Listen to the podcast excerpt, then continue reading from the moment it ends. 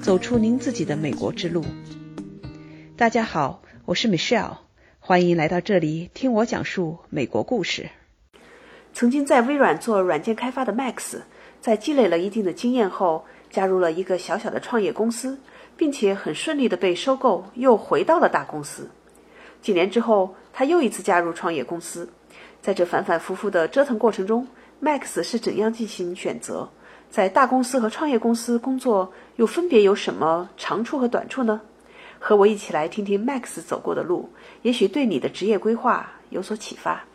那 Max 很高兴跟你有机会在这里聊一聊你的个人的历程哈，以及你在大公司和创业公司工作的感受。我也知道咱们以前也算是微软的同事了，你也是从西雅图这边，后来又到了硅谷奋斗。我们就先从你到美国的这个过程先聊起来吧。那你是什么时候到美国的？当时来这里是一个什么样的一个过程呢？哦，我是九八年初到美国的，当时是移民过来，呃，来到这边还是要读高中。当时开始读高中，基本上入学之后就剩下两年的高中而已。是你要是在美国读高中，你知道其实考。呃，那个大学是是 SAT，就基本上十一年级就要考完，十二年级没有多少时间，所以就只有那么一年时间准备考 SAT，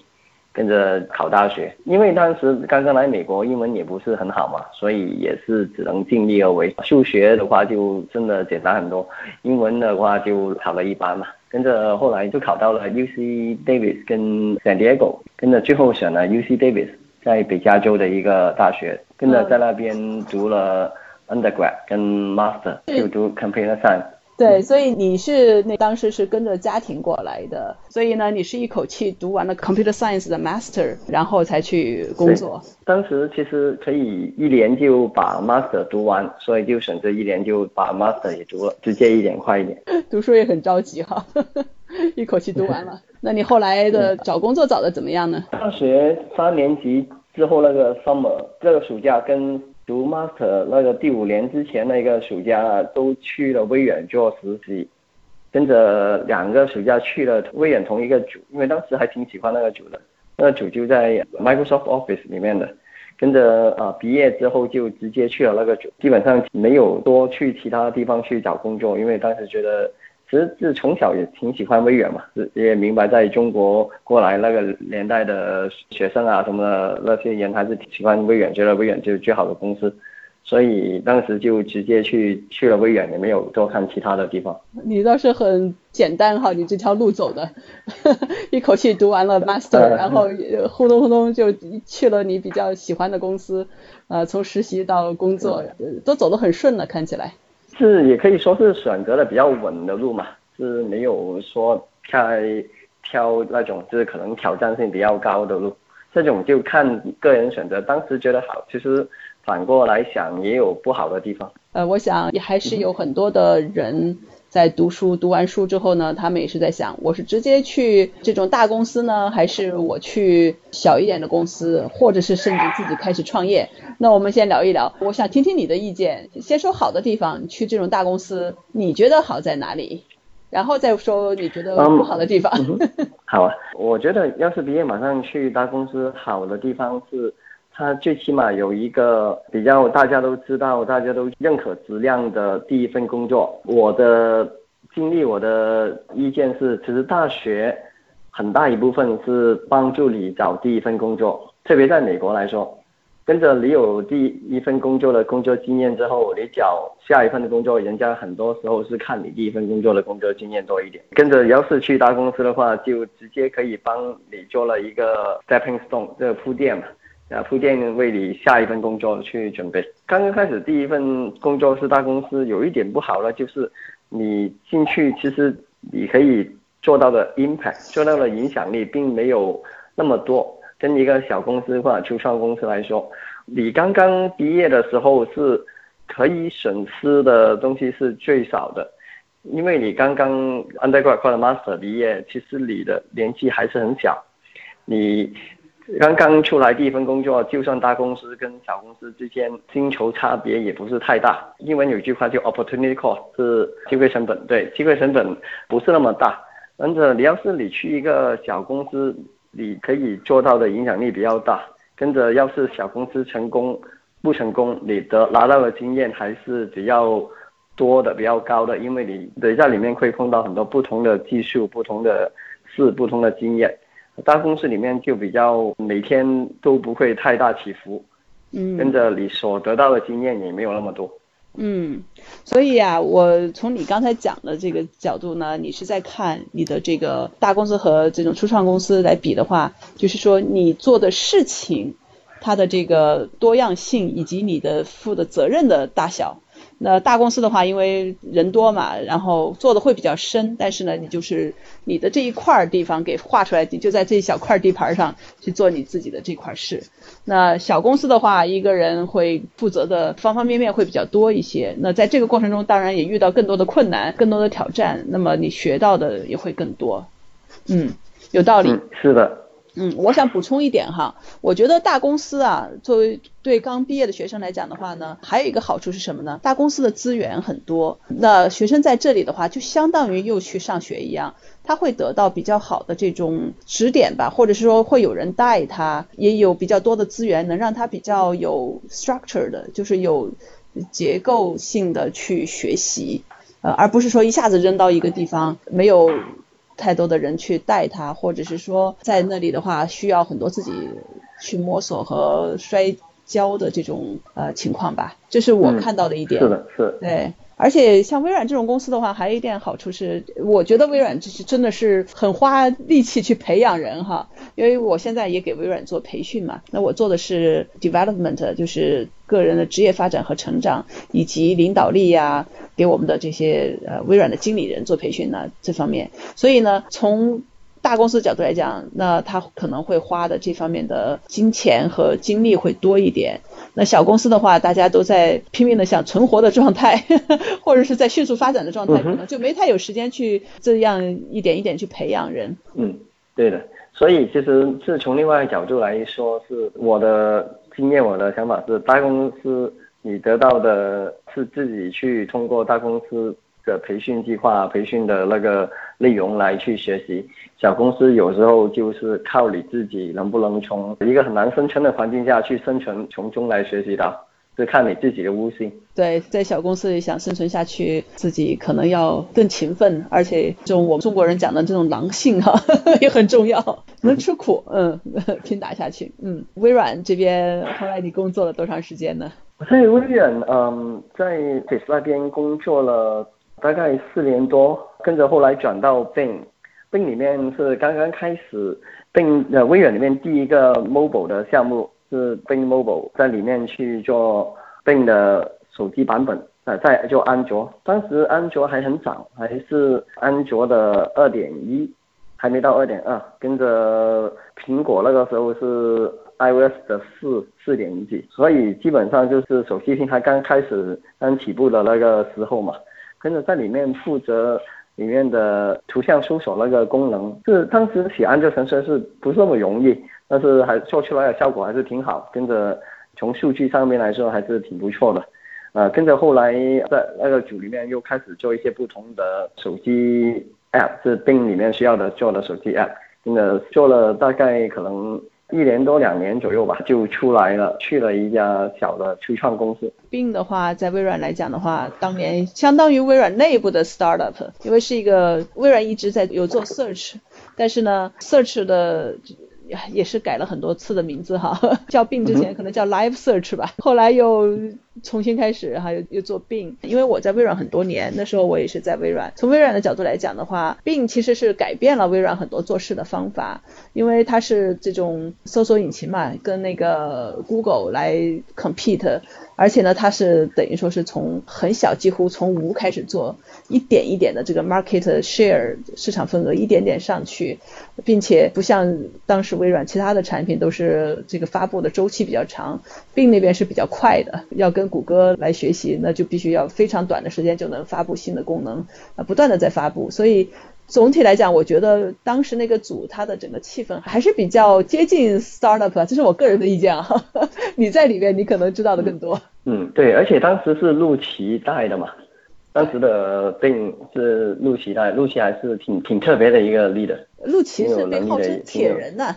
他是每天只睡四个小时的，好像是我我记得我听说过。后来出来了，是因为我有一个认识的朋友，他在标友那边开了一个就是很小的 startup，真正开始请人好像就半年左右吧，跟着就进去，跟着我是第四个还是第五个员工差不多，因为我跟另外一个人是。基本上一样时间进来的，跟着那个 startup 做的就是一个，当时来说还是挺特别的，就是根据大数据分析来知道每一家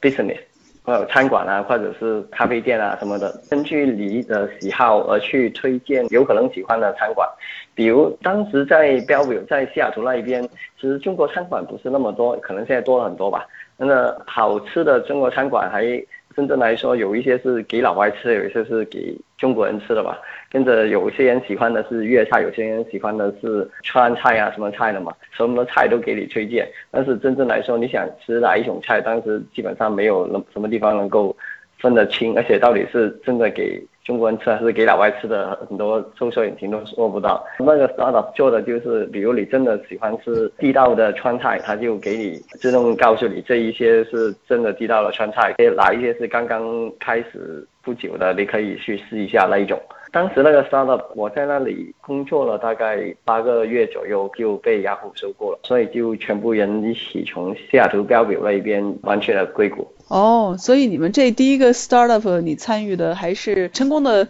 退出哈，所谓的退出其实是被收购了。那我我在想，你当时做这个决定，从微软这么好的、这么大的一个公司、成熟的公司，然后去加入了朋友的小小的这个创业公司，你当时考虑的几个因素是什么？我当时考虑的其中一个因素是觉得，也是我之前给你说的过一 impact 嘛，就是对那个。产品的影响力，当时觉得在微软是做过几个组，做过好几个不同的产品之后，就发现其实最终用户啊对产品的那个影响力其实并没有那么大，是不像一个小公司那样子，你真的可以影响的挺大的。跟着另外一点是觉得趁当时是差不多三十岁，跟着就觉得呃应该趁着。还是刚刚三十，去去试一试不同的挑战，试试不同的公司，所以就觉得应该去尝试一下。对，确实你刚才说这一点，在大的公司里，因为每个人只做，比如说你做那个产品中的其中一部分，对吧？你是上面的一颗小螺丝钉，对产品它的。总体的应该做什么，做成什么样，可能你个人的这个力量就比较小，就说不是做决定性的这种因素。但是呢，到一个小的公司、初创型的企业，那可能你们这么两三个人，或者你自己就有自己的那一块都说了算了。所以你会有自己做决定的这个权利。从我们美丽的西雅图搬到了硅谷啊，硅谷也挺不错的，我还是比较喜欢那里。呃，讲讲你的硅谷生活吧。你说到从一个这种创业型公司被雅虎收购，那时候雅虎应该还是比较强大的。那是哪一年呢？那收购的时候是一三年，二零一三年年头年初嘛。那个时候是 Marissa Mayer 刚刚开始去雅雅虎做 CEO 不久。跟着那个时候是雅虎其实开始变好的时间，他做了其实挺多的改变，是吸引一些有才华的人去雅虎嘛，而且当时也是比较少的在硅谷里面的女生的 CEO 嘛，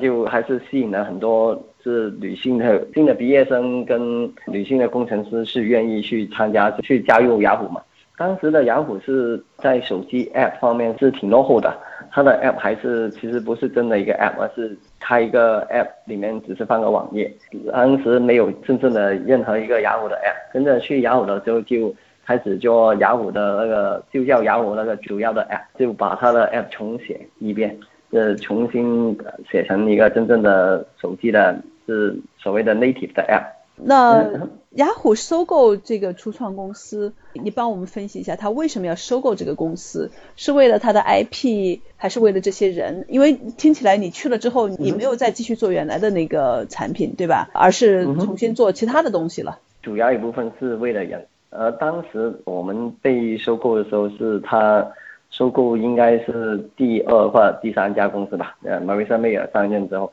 都是收购了几家小的公司来为了开发他们真正需要的他们雅虎的 mobile 的 app，而不是说只是为了之前公司的 IP。有一些之前那一段时间有一些收购的啊这些 IP 跟他们本来的产品有比较吻合的性，就有继续做下去，或者是把里面的技术直接拿过来用，是我们。之前开发的一些技术有后来拿去他们的那个地图那边去用，但是它比较着重点是因为他们内部很缺乏能够做 mobile app 的人才，跟着他们就把人直接调去做其他的事情。哦，其实是为了把你们几个人给挖过去，但是就是把你们直接买过去了。嗯，可以这样子想。那我倒很好奇啊，因为你们几个人对吧，自己当时做了自己的产品，而且你做产品的时候感觉很好啊，这个影响力很大呀。那后来就被 雅虎这样买过去，你们甘心吗？你们自己当时什么一个感受呢？除了那份钱哈，我我相信这个被卖掉，从自己的经济角度来讲的话，还是个不错的事儿。其实从另外一个角度，这一种也不常是一个坏事。其实有一些。大的他自己继续走下去，他不一定能够生存，但是他在另外一个公司里面，有可能是做之前的产品，有可能是做另外一个产品，但是他的 dynamic 的 synergy 比较高，是有可能做出来的东西会更加高的影响力。最终不是做自己做了那个老的产品嘛，结果是做另外一个从头开始的，完全我们自己可以控制的 app，还是之前的一个小团队来一起做，影响力还是很大。这个是很不同的，就算是跟微软做那个微软的 App 来比嘛，微软那一个我在当时也只是做一个功能，或者另外一几个 mobile 手机 App 的里面的一个功能，而在雅虎里面做它的那个主的 App，其实整个 App 基本上都有碰过，跟着很很大很多那些功能期间那些决定啊，或者是怎样去让整个东西运作起来更加好啊，从。后台到前台很多架构的设计啊，都能够碰得到，感觉跟影响力是很不同嘛。有一些产品，比如说你想一想，是历史上的产品，比如 YouTube，它要是不是被谷歌收购，也不会变成现在的 YouTube。同样的那个 Instagram，要是不是被 Facebook 收购的，也不会变成现在的 Instagram。很多产品其实它自己发展下去，跟它有另外一个可以帮它成长的公司。来帮他发展下去，他所得到的结果应该很会很不同。对，这个说的挺有道理。这些收购它有几种类型，有的是为了这些人，有的是为了其中的 IP，那么也有的是这种比较更多的 synergy，能够把这些相应的资源组合起来，能让这个产品发展的更好更快。嗯，对。嗯，另外一点的话，我也想问一下，那么从你们这几个这些人哈被收购的角度来讲，如果是前面的这个创始人啊 founder 之类的，他可能我相信就是从 economic 角度来讲，从自己的这个经济上面来讲的话，应该是不错的。那作为其中的员工，你们这样的话过去的话，你你们个人感觉会怎么样呢？对我得到的经济效益也挺高的，也不错。我从这一个从那个收购里面，我得到的可以说比之前公司更加多的股票，呃，变成是雅虎的股票，跟着那个数量也不少。而且我们去了之后，雅虎的股票也升了很多，基本上是翻了几倍。所以对于我们来说，那个经济上面的收益还是挺好的。哦，那不错，那你算是很运气了。对对，是算是运气嘛。其实从另外一个角度想，也是看你在新的公司能不能所谓的也帮他去增长他的效益嘛。这种你可以用这种想法来想。而且你自己也一直在进步嘛。你想，你你在微软的是从零开始干起的，干了几年，有了一定的积累，有了一定的经验，然后去 startup，又是把一个产品对吧？你们自己做起来。整个这个经验的积累，这个速度是有更加快。那到进雅虎的时候，你们就是那一批比较有经验的人，你们能够去从头做，然后带动别的人去带动、去带领一些更 junior 的人，对啊。所以你自己的在整个过程中也是一直在不断的成长，而且这个时候是当然要做的工作，你要但承担的责任也会越来越大喽。是的，在那里同时也去。是得到了一定的认可嘛，在那边从一个呃 best lead 变成了 senior manager，是从升到 manager 再升到 senior manager，是从自己的职场上的成长也是有进步嘛，所以也是一个挺好的经历。下一期我请 Max 分享他在美国和中国的科技创业公司里工作有什么不同的感受，又分别能够学到什么，还有为什么中国的公司要到美国来设立分公司，中国的企业走到国际市场上有哪些模式。咱们下期再见。